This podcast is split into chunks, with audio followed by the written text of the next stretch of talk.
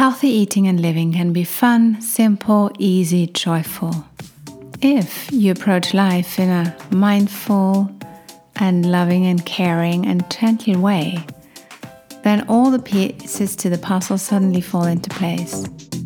Welcome to the Heidi Hauer podcast, where well being and health meet personal fulfillment and professional success. Hosted by me, I'm Heidi, a holistic health coach and mindset mentor, here to guide you to uncover and receive what you truly want in and outside of work.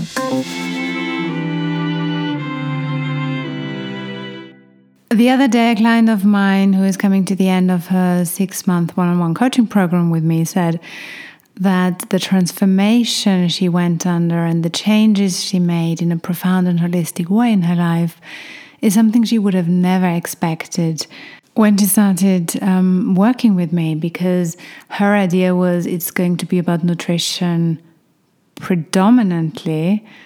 And the idea that emotions mindset work meditation etc are so important to her transformation was new to her. And this statement of hers made me really happy proud in a way that what i'm trying to achieve is actually happening and has the impact that I want to make in people's lives. Because I've experienced the power of food and how strongly it can impact your life, I really recommend everyone to educate themselves on food and nutrition and really start looking very precisely at what they eat. And the problem you're trying to address can be anything from food intolerances, uh, mood swings, general fatigue, um, unclear skin, um, low immune system. But also, if you are longing for that vitality and you feel whatever you do doesn't get you there, start looking at food. Nutrition can solve many issues relatively easily in a short period of time. And although nutrition is a core pillar of health, it's not everything. Holistic for me means really approaching food and overall healthy living at four different levels. So we have the functional level, that's the know how. And you have to know that, or you have to work with a coach um, if you want to really improve something. Also, we have the functional, the emotional, the mental, and number four is a physical and I would say sensual level. This is very much about how you're perceiving your body, how aware you are in your physical presence. So, to move from the abstract to the specific, I would like to take you through an entire day, focusing on the areas where food is involved. I will give you examples of my own life, but would really ask you and encourage you to think through your day while you listen to me. And hopefully, this will bring you some new ideas and insights into how you can do things differently that will change your experience of a normal day. And it's not so much about the what, but it's the how you go about your day. Let me start in the morning. There are different ways to wake up. So you can either hear the alarm clock, panic, stress out while you are still in bed. or while your eyes are still closed, you think of three things you're grateful for. And that will activate positive feelings in you. You might go about the day in a very different way. And why is that important? Because you are responsible for the way you show up in your life. You are responsible for the energy you carry throughout the day. So that's why I really want you to wake up to that responsibility that you have to start your day in a conscious, mindful, positive, way that sets a framework in which you actually want to live in and in which you want to experience life. Especially in summer, I love doing sports in the morning because it's a wonderful way to really wake up. Um, it's already light outdoors, going for a run or an exercise session is really super uplifting and gets me into a fantastic mood. so, whenever I do sports in the morning, I feel that I'm far more um, ready to take on the world. but with sports, there are different ways of doing that. So, I can either be in the Pilates studio and in my mind going through a long to do list, or I can actually be in my body and feel the muscles that I'm currently engaging. Um, maybe even visualizing the results I want to see what, after the the workout. So being present in your body as best as you can, as long as you can, while you exercise, is going to bring you results faster and will not only deliver you results, but will also give you that sense of enjoyment. The main driver should be that you want to feel good in yourself, that the pleasure hormones that you create while you exercise are the the gift you get after a good session. And in the process of moving your body and engaging in a sports activity that you enjoy, you really come alive in a way and you connect with yourself. So, being mindful and present and in your body when you do sports is key in my view. Next thing, taking a shower. There are different ways you can take a shower. You can take the shower and see it as something pragmatic, functional you do to clean your body, or you can be in your shower and really enjoy it. And both options probably take the same amount of time, but you will have a different experience. Sometimes I like to dance in the shower. For that, I turn the music on, the volume up, and in the morning, it's more an uplifting song, versus in the evenings, it's a relaxing and more gentle sound. Then the next thing, breakfast, my favorite meal of the day. I love breakfast because I love starting the day with something delicious. I love getting the energy in the morning when I actually need it.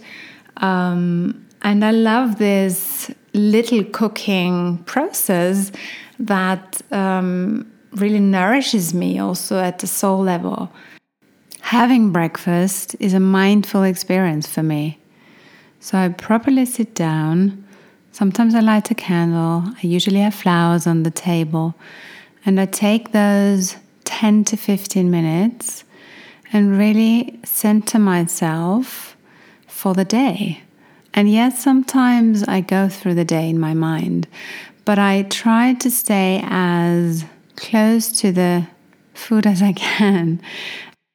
And it's definitely not a rushed affair, but something that I enjoy doing mindfully.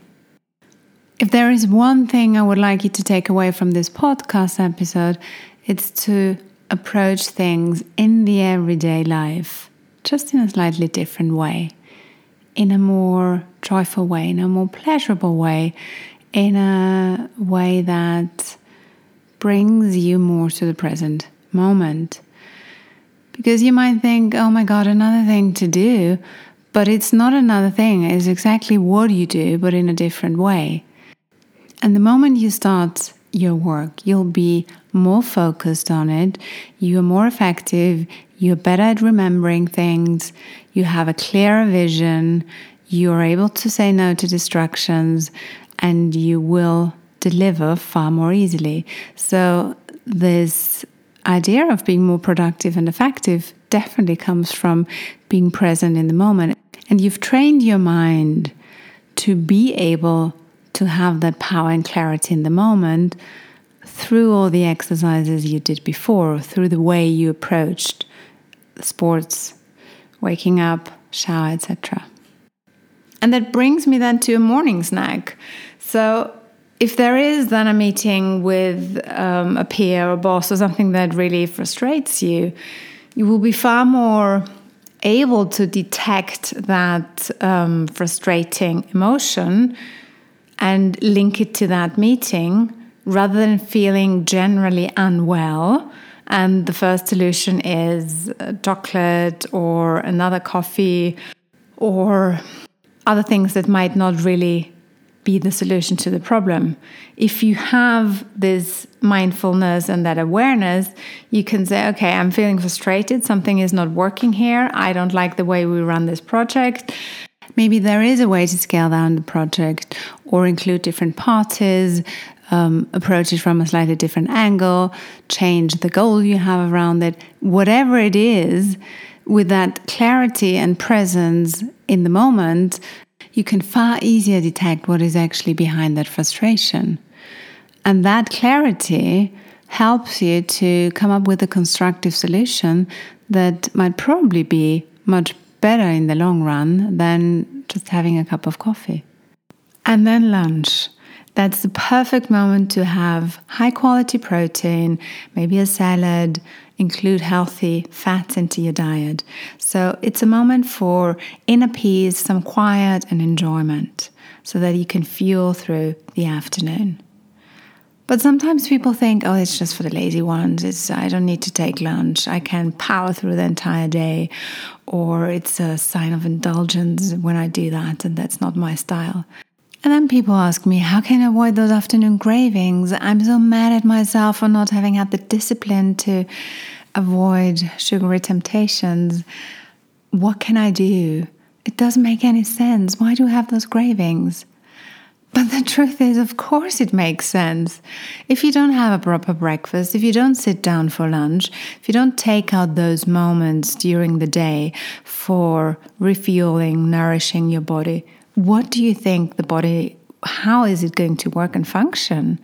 You can't run your body on empty. It's it's an illusion. And your body is clever. And if the only way to get some sort of a calorie and the fastest um, energy boost is sugar, because the body can immediate, immediately use that, doesn't have to complicatedly um, digest it, then that's what the body does because it's a clever, very clever unit. And please also understand that that energy low at 3 p.m. didn't just happen and didn't come out of nowhere at 3 p.m. It's the consequence, is the result of the way you've structured your day. And it probably the reason, the root cause for the 3 p.m. Um, energy low lies in what you did the night before, what you ate at 6 p.m. the day before, what you did or did not eat in the morning or around lunchtime. So it's a far more holistic approach to nourishing your body than you might think. And only very few people have that iron will to, in the moment of the temptation, override their physical needs and temptations. And to be honest, that's a space where you don't want to be anyway, because that's being at war with yourself every day. And that's not fun. That's not joyful. That's not um, thriving in life. That is a fight. So rather than hoping next time you'll have that self discipline to withstand any sugary temptations in the afternoon, think about what you can do in advance to prevent that you actually get to that place. So, what can I incorporate in my lunch that is more sustaining, that is more, that fuels me in a better way, that has more substance, and really then more easily carries me to dinner time? Or how can I really up my breakfast so that um, I can sustain well until lunchtime, and and I'm not completely running on a low sugar level all day long. Now, when it comes to dinner, ideally it's a cooked one, it's a light dinner, steamed vegetables or a fish, whatever it is that you need do it in a gentle way. It shouldn't be the biggest meal of the day. And believe me, I've seen it in myself how dramatically my life changed when I changed when and how much I consumed at what time of the day.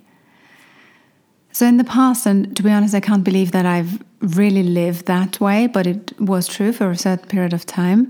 I woke up, I had a cup of coffee, then I skipped breakfast or I had a yogurt or something. And then maybe at 10 a.m., I had a chocolate or some sort of a snack. And I sometimes skipped lunch, um, although I tried to have lunch most of the time, but I was in that rat race and felt like having lunch is maybe not the most productive way to use my time. And then I had a healthy dinner, or what I called back then healthy, and in a quantity that was far too much for me. And then I started the whole cycle again the next morning. I found, or I thought that that was normal, but it's only later that I learned that this was completely upside down. That's not how it's supposed to be. And the way I've, or why I've nonetheless um, been very efficient at that time and worked well and achieved my goals was because of pure willpower. And those of you who know me know that I have a very, very strong um, mind. But the thing is, you don't want to use that power for simply functioning in everyday life. This is something, this is a reserve I want to keep now for when I really need it. So it's something that I can um, that I know is is there and I can activate it, um, but it's not something that I want to use to simply go through the day. And when I realized that there is in the traditional um, Chinese medicine, there is a a cycle that the organs go through, like an um, organic um, clock, so to say, and for example, the large intestines are most active from 5 to 7 p.m. Your stomach is active from 7 to 9 p.m. So that's when you actually should have um, breakfast. And your small intestines have their peak performance time, so to say, from 1 to 3 p.m. And after that, your digestive system, so at around 5 p.m., your digestive system goes to sleep. So it doesn't make any sense to give your body part the biggest job, the hardest work to do, when it's actually physically more or less asleep. So use that knowledge of how your body is designed to, to work and operate for your advantage. And don't always try to go against your biological nature. And of course, I'm aware of the philosophies and ideas of that you only have to eat when you feel like it and want to. And I agree with that in principle. I agree with that when you have already a healthy system, when the way you eat is nurturing you, gives you more energy than it takes away from you. So when your body is completely at ease, when there is no trouble at all with digestion or anything, then I think you have the room and the flexibility to say, oh, today I don't really feel like breakfast. But it's not the norm. I mean, most of people today, they are so out of tune with their bodies that you can't really say, oh, go with your instinct that you don't feel like eating something in the morning, although it would be the preference for the body to, to eat something. And the general trend around intermittent fasting is again something very good in principle, but then skip dinner and have make breakfast your dinner, celebrate breakfast and really enjoy that. Get up 30 minutes earlier, do a little bit of cooking and really bring that relaxation that you actually want and desire in the evening into the morning. And the nice side effect to that will be that your entire day is more relaxed if you've already had some sort of a mini celebration to start your day. So let's go back to evening and enjoyment. A lot of people come home from work exhausted, depleted, tired, and that's when they want, understandably so, relaxation, ease, comfort. And the easiest way to get there is with a glass of wine or two, with more sugary temptations or some salty snacks. So that's something you've learned probably over the years that this is a reliable quick fix. The main reason why you're exhausted at the end of the day is because a lot of emotions have accumulated that you didn't address, didn't look at, didn't even recognize. So, the first thing I always recommend my clients when they come home is to take an inventory of their emotional state. And understanding in a mindful, loving, caring, non judgmental way what's actually going on with them. I find it extremely useful to do a mini meditation that can be 10 minutes, 12 minutes.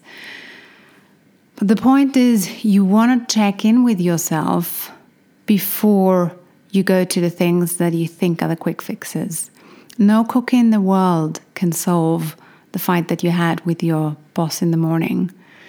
No glass of wine in the world can address the things that you may not have addressed with your romantic partner.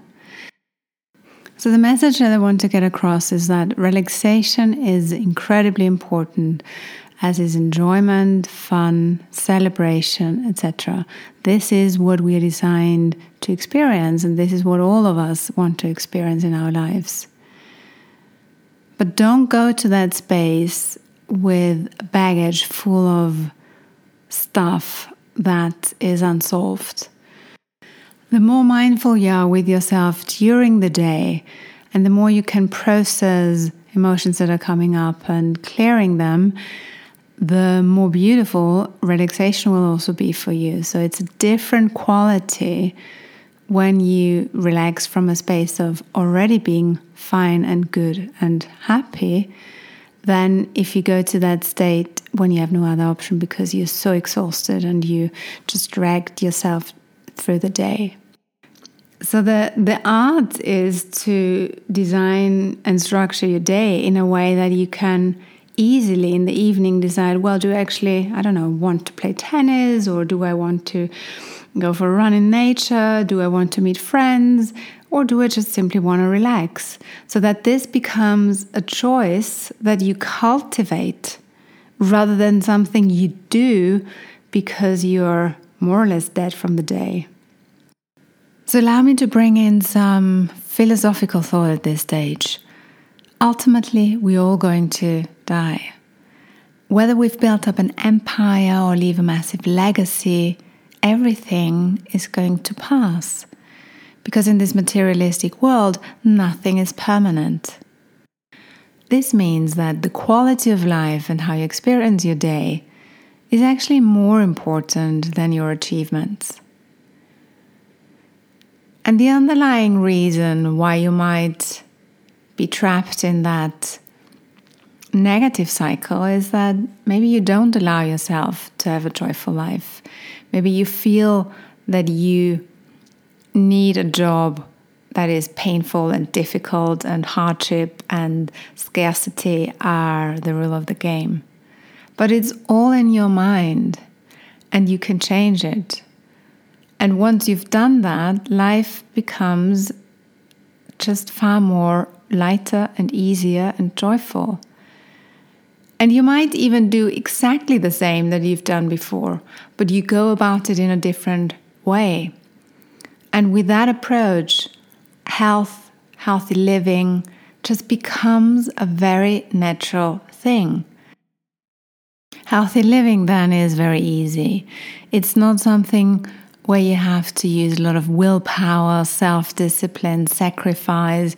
You don't have to think about it every day, every moment. It is something that really occurs naturally and gives you the, the support and the foundation to live a life that is wonderful, where you can fulfill your dreams, you can live your potential, and you create the things that you actually here for.